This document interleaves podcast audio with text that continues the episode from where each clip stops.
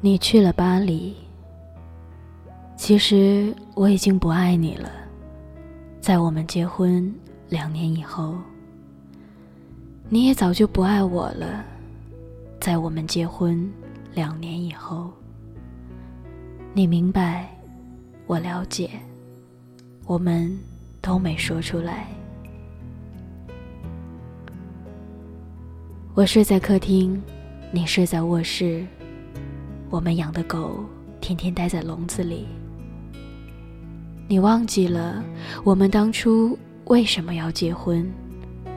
我也说不清我们为什么要在一起。去年夏天，你辞去了工作，开始学法语。你说你在北京待腻了，要去巴黎。你说这里雾蒙蒙的天让人绝望。你说这里拥挤的马路让人迷茫。但，这就是北京。待在这里，你天天想离开它，但当离开三天以后，就会迫不及待的想回来。你的法语进步很快，秋天的时候，你已经会唱《我的名字叫依莲》。我们在国贸那家 KTV 里唱歌。那时候，《中国好声音》正在铺天盖地，有个叫华少的主持人飞速走红。我记得那天晚上，唯一一个没有唱歌的人是我们的朋友作业本。你唱了好几首，我记不得歌曲名字。我们觉得彼此分开只是说说玩而已。那天晚上。风很大，北京城好像在嚎啕大哭，但无人伤心。我们一起把作业本送回东四环，你坐在前排。他还开玩笑的问我，什么时候把你杀掉？你笑了，我笑了，路灯突然变得好温暖。你知道，我是个胖子。可你也不高，你也不漂亮，你也没有大长腿，没有大胸，你不会玩自拍，不会 P.S 自己的脸，甚至你的眼睛都没有一点女人的味道。你和我都不知道我们为什么要在一起，又为什么打算分开。回到家，你抢到了床，我抢到了沙发，这是你我的约定。谁抢到床就睡床。这个家不大，我买的时候花了一百六十万，现在可以卖二百万，才两年时间而已。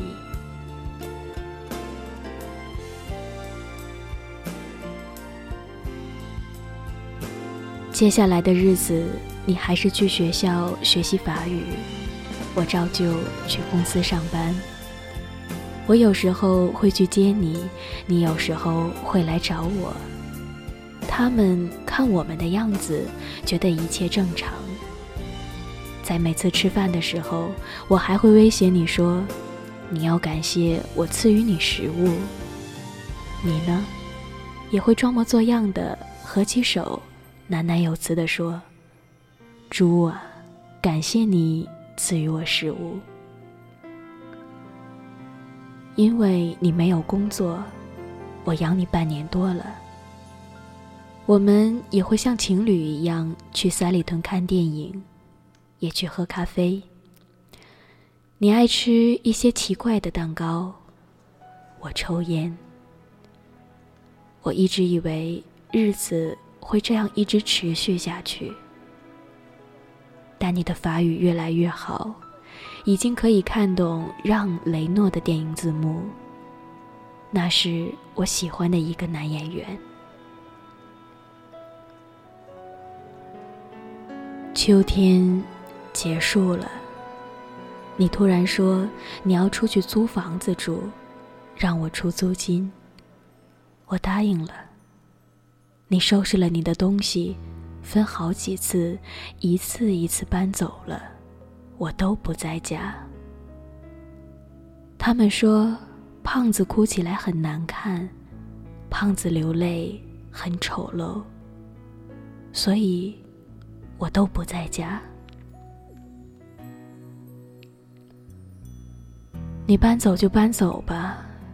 很快，北京下了第一场雪。你的新家我从来没有去过，我只是到你家楼下给你送你的书。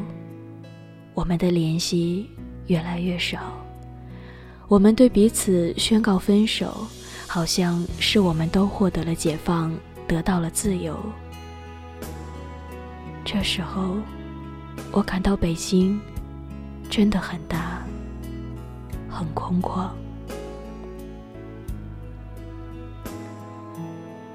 我买了一批酒，有俄罗斯的烈酒，有法国的红酒，也有英国的威士忌。我常常把它们兑在一起，喝来喝去也喝不醉。有时候我一觉醒来，会看到你踩着行李箱，在衣柜前找来找去。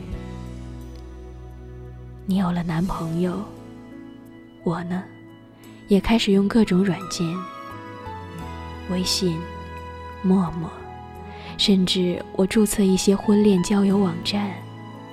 我开始打扮自己，我穿起靴子、风衣、围巾。我买了各种大牌腰带，H 字母的、G 字母的、Z 字母的，我都有。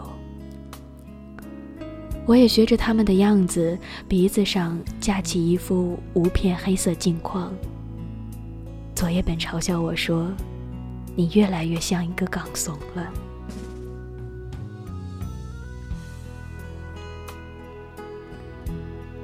大概是北京下第二场雪的时候吧，我也找到了女朋友。皮肤白皙，大长腿，脾气泼辣，有翘臀。她甩开你十条街。从这以后，我们彼此不再有联系。我懒得理你。我从朋友那里得知，你的法语考试通过了。你的法国大学也寄来了通知书，你的签证也过了。我从来都不相信这些是真的，直到你回家取走最后一件行李。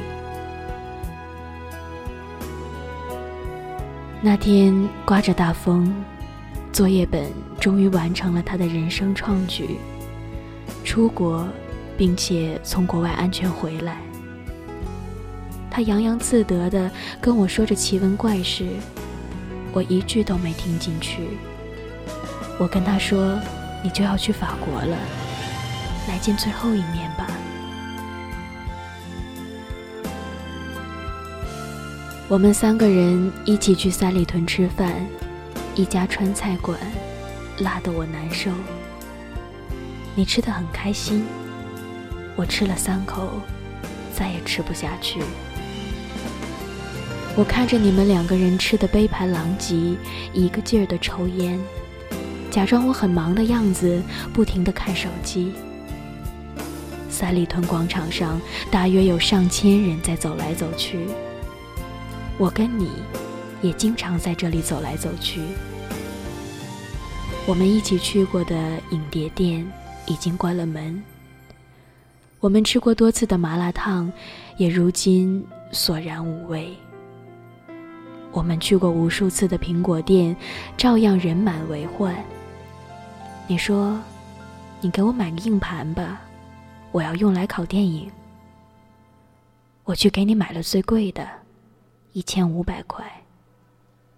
你说：“把你的录音机给我吧。”我给了你。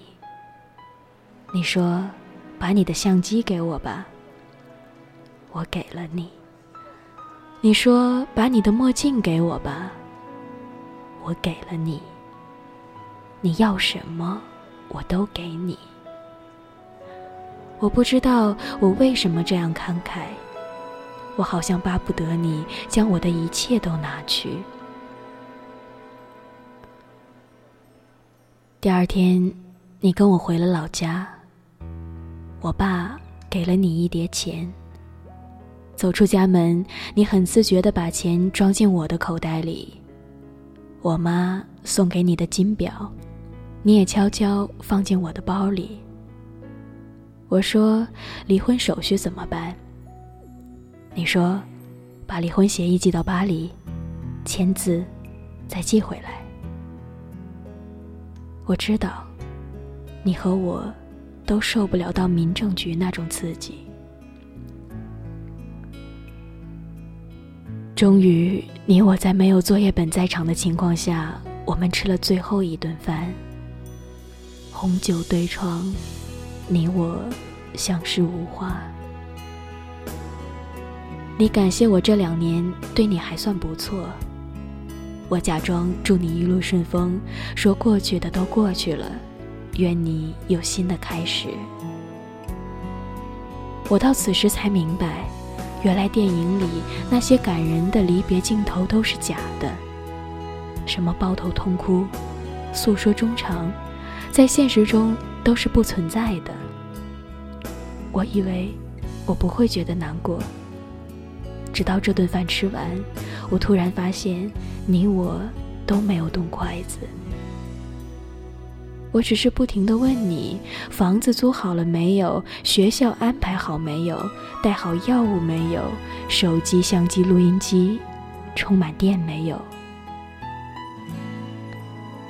还有护照、机票放好了没有？我问的都是这些话。你说我唧唧歪歪、絮絮叨叨，不像前任老公，有点像前任老爸。你看，我从来就没说过一句挽留你的话，我们竟然也都没有挽留过彼此。照样是我买单。我在心里说，这是我最后一次为你买单了。这也是你跟我吃的最后一顿饭。第二天我没有送你去机场，我知道，送你去的那个人不应该是我，但我还是去了机场。我想躲在 T 三的一个角落里，我想着再多看你一眼。你长得不漂亮，你没有大长腿，你皮肤不白，你个子很矮，可是我就想再多看你一眼。无数人在机场分别，有的人拥抱，有的人挥手，有的人只是用眼神对撞一下。我没有看见你，没有伤心。机场离咱们家只有短短三十分钟的车程，可我就是感到我突然没办法开回去了。我在车里坐了好久。天上的飞机不停飞走，也有飞机不断降落。我忽然有一种我是在这里等你回来的感觉。你的航班已经飞走很久了。机场从没有几个人，到人越来越多，再到人越来越少。太阳从东边走到南边，又到西边。我最终还是回了家。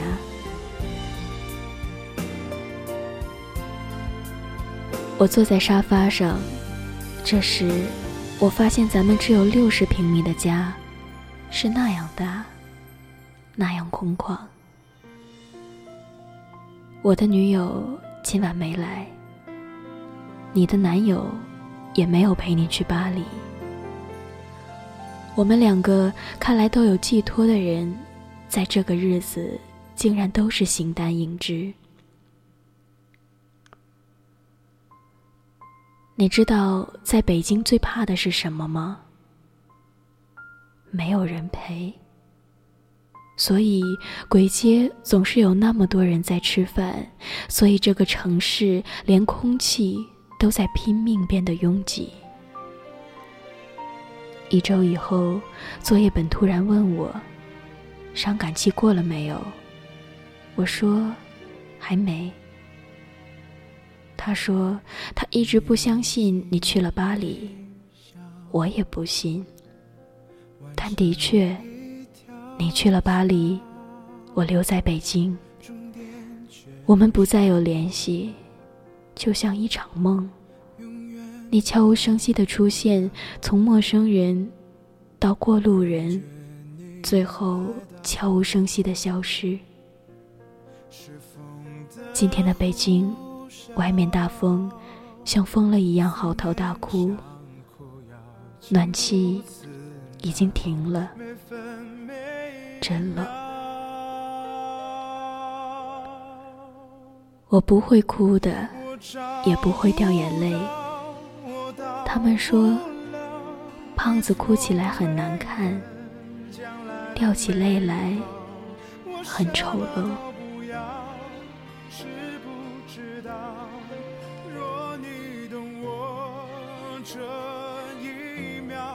这里是荔枝 FM 一二五三七心情日记，我是叶子，晚安，亲爱的听友。